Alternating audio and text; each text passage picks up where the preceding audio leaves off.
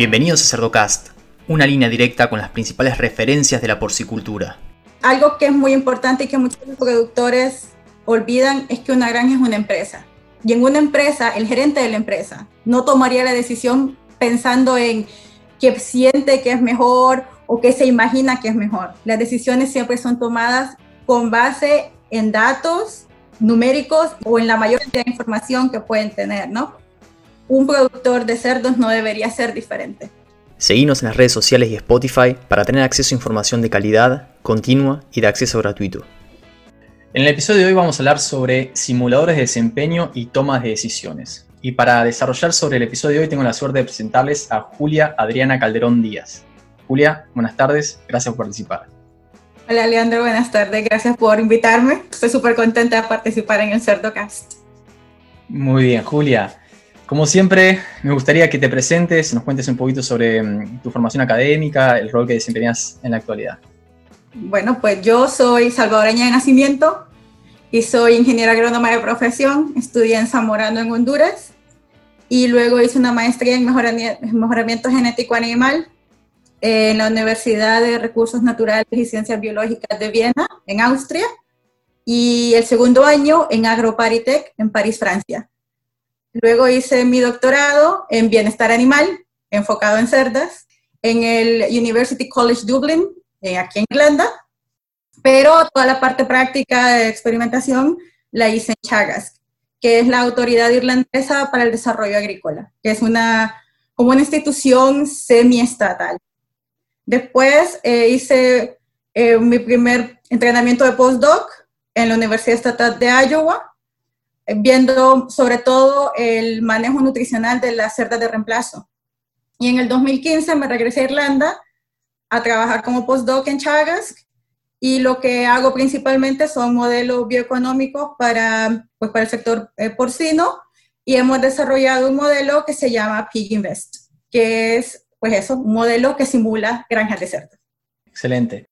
Ahora como para darnos una, visión de cómo es la producción en Irlanda, ¿no? A veces uno, uno ve cómo se produce en otros lugares, qué políticas tienen, qué restricciones, y de esa manera tiene una idea de hacia dónde puede llegar a ir la industria porcina en un futuro en otras regiones, ¿no? ¿Nos podrías comentar un poquito el contexto de la producción porcina en Irlanda? Sí, bueno, aquí en Irlanda la producción porcina es relativamente pequeña porque Irlanda es un país pequeño.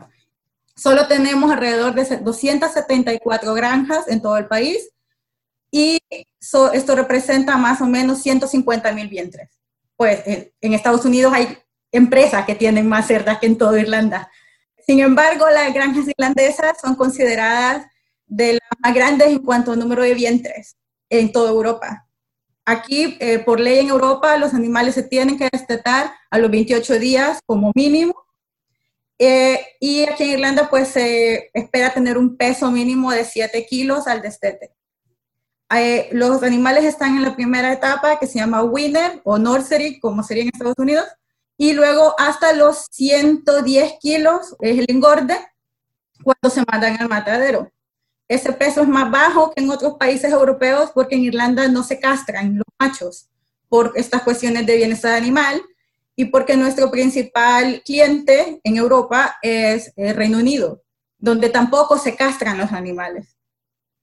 Y pues obviamente en Europa hay legislación a nivel pues, de, de la Unión Europea de cómo los animales tienen que, que ser producidos. Por ejemplo, las cerdas tienen que estar en grupos, desde al menos los 28 días de preñez. Hay espacios mínimos que deben tener los animales durante el engorde. Hay que reducir antibióticos. Ahorita tenemos la meta de pues, reducir el uso.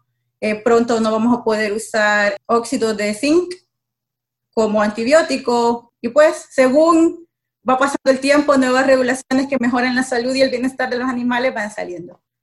Exacto, sí, y eso que decís, ¿no? De la disminución del uso de antibióticos y, cómo genera nuevos desafíos. En su momento fue reemplazado por el uso de óxido de zinc y ahora sin eso, bueno, hay un montón de prácticas que tienen que ser aplicadas para lograr producir sin óxido de zinc también. Entonces, nosotros los vamos mirando a ustedes y vamos aprendiendo en función de, su experiencia y, cómo van desarrollándose.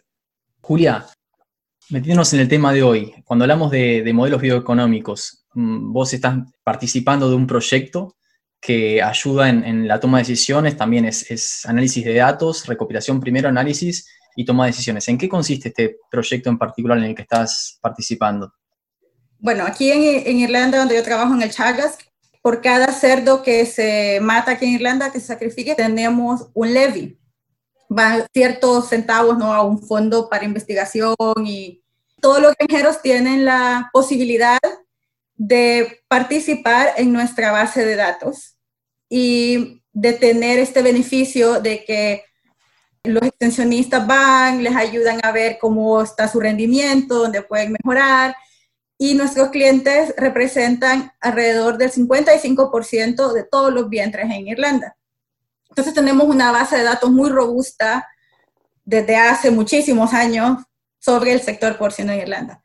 Entonces cuando yo llegué en el 2015 tenía este proyecto de construir un modelo bioeconómico, que básicamente es un modelo que representa un sistema de producción específico donde describimos todos los factores biológicos, técnicos, de manejo y económicos que son específicos para ese sistema, en este caso el sistema irlandés.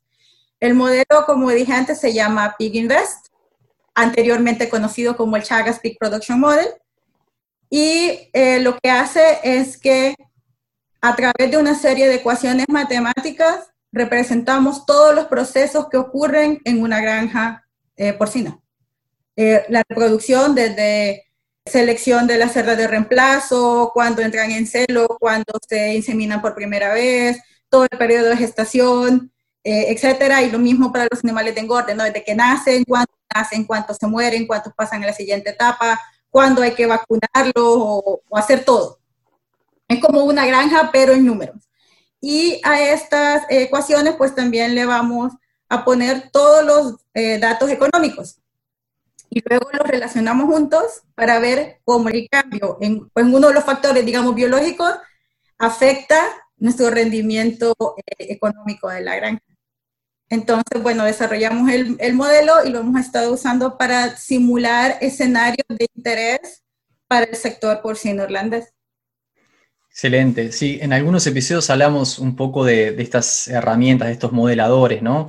Cuando hablé con el doctor José Soto de, de determinación de la energía neta de la dieta, ¿no? Él, presentó una herramienta que ayuda en la toma de decisiones porque obviamente tiene un impacto muy, muy significativo en términos económicos y productivos de definir la eh, concentración óptima de, energía neta. Y después, en otros episodios se fue mencionando también, hablamos con especialistas de Cargill y, dijeron la importancia en, este, en estos tiempos donde hay tal variabilidad de precios que es difícil de, de predecir, ¿no? De repente hay enfermedades que hacen que ciertos países pierdan el mercado de exportación que tienen, colapso. Entonces, la importancia de usar estas herramientas como para tomar decisiones acertadas. Y no me imagino lo complejo que debe ser este programa, porque no es solamente energía neta, no es solamente edad al destete, es, son un montón de ecuaciones que están metidas en ese, en ese software, ¿no? en ese programa.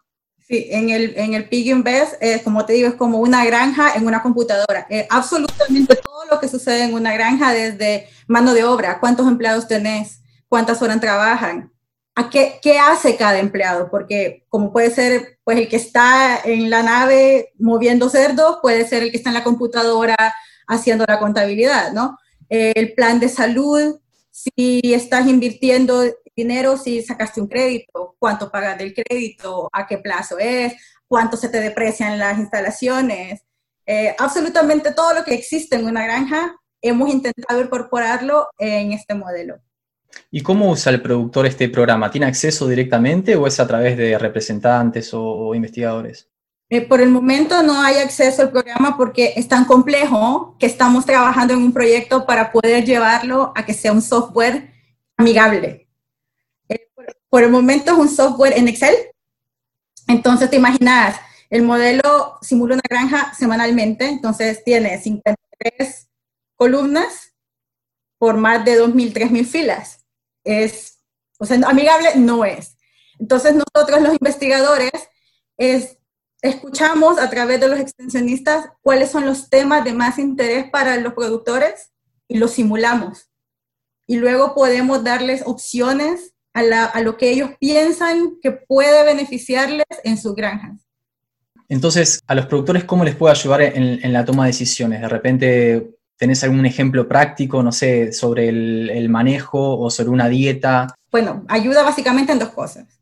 Una es que entendés cómo se comporta tu granja y entonces vos podés ver dónde necesitas mejorar las cosas. Y ya con eso podés pensar en qué alternativas podés implementar para mejorarlo. La otra forma en la que te ayuda es que vos podés simular esa alternativa antes de hacerla, antes de gastar, y te da una idea de qué puede suceder tanto en el rendimiento productivo como en el rendimiento económico. Ya no es lo que le pasó a mi amigo vecino productor o lo que me dijo mi veterinario, es en mi granja, con mis condiciones, qué puede pasar. Entonces, a ver, un ejemplo así concreto, el gobierno aquí irlandés estaba dando una subvención para los productores para que pudieran invertir en la infraestructura de sus granjas. Entonces, bueno, les daban un crédito a bajas tasas de interés. Y eh, pues hablando con los extensionistas, la mayoría de los productores se estaban inclinando por dos eh, opciones. Una era incrementar el peso del matadero por 15 kilos y construir pues eh, instalaciones nuevas para tenerlos el tiempo que necesitaran extra. Y el otro caso era solo cambiar el régimen de dietas y entonces había que instalar un, silo nuevo para comenzar a dar una dieta de engorde de los 28 kilos hasta los 70 y luego una dieta, segunda dieta de engorde hasta el matadero, ¿no? de los 70 kilos. Em, en la primera opción, pues había que construir un nuevo edificio y calculamos para un tamaño de granja de 760 cerdas por ahí y esto representaba dos semanas más para ganar los 15 kilos por cerdo, 830 espacios, una inversión de un cuarto de millón de euros, 250 mil. Para instalar el silo, para el mismo tamaño de granja, solo necesitábamos como 10 mil euros para comprar el silo, alguna tubería y el que lo iba a instalar, ¿no? Y entonces simulamos todo igual para las dos granjas, con la diferencia que, pues en una invierto un cuarto de millón y subo el peso al matadero y en la otra dejo el mismo peso al matadero, pero solo invierto 10 mil euros. Entonces, bueno, hacemos la simulación, simulamos 10 mil veces cada escenario para ver la variabilidad de los precios y del crecimiento de los animales, las tasas de mortalidad y todo esto. Y cuando vamos a ver los resultados, vemos que en el primer caso, donde invertimos el cuarto de millón de euros, primero vemos un incremento en los costos de alimentación desde el destete hasta el final de engorde de un 12%. Eh, otros costos variables como el manejo de los desechos, eliminar los cadáveres, también nos incrementó por un 1%. Y los costos fijos incrementan un 5%, sobre todo porque ahora tengo un nuevo edificio que tengo que pagar electricidad, tengo que pagar el crédito y tengo que pagar la depreciación de un edificio nuevo. Luego, eh, por el otro lado, cuando vemos el otro escenario donde solo invertimos 10 mil euros para el nuevo silo, eh, los costos de alimentación me bajan por un 2% y todos los demás costos variables no suben. El único costo fijo que tengo ahora extra es el pago del crédito, pero como los dos están simulados en el mismo tiempo, o sea, es mínimo, es risible, tengo que pagar 100 euros más quizás, o sea, no cambia. Entonces, bueno, al final vamos a ver, ¿no? Obviamente porque subió el peso al matadero, ahora producí 14% más de carne en el primer escenario, comparado si no hubiera hecho nada. Y esto representa un incremento en la ganancia neta de un 70% comparada con mi situación actual, contra un 14% cuando voy y pongo el nuevo silo. perfecto, ¿no? Vamos, construyamos, invertamos un cuarto de millón pero no tan rápido. Porque si vemos más a fondo los resultados, en ambos escenarios, 86% de la variabilidad en esta ganancia extra depende de los precios del mercado. Entonces, si pasa algo sumamente catastrófico, donde los precios del cerdo bajan estrepitosamente, me voy a ver un, gran problema para poder pagar todos estos costos extras en mi escenario del cuarto de millón de euros. Sin embargo, en mi otro escenario de mi silo extra, aunque pase lo peor de lo peor, siempre voy a tener un balance positivo, porque los costos extras son tan bajos que aún los voy a poder cubrir. Entonces ahí yo, si yo soy productora, ya tengo una, la información que necesito para tomar la decisión que es más adecuada para mí y a qué le quiero apostar. Porque puede ser alto a ganancia, pero alto riesgo en el caso de la inversión de un cuarto de millón de euros.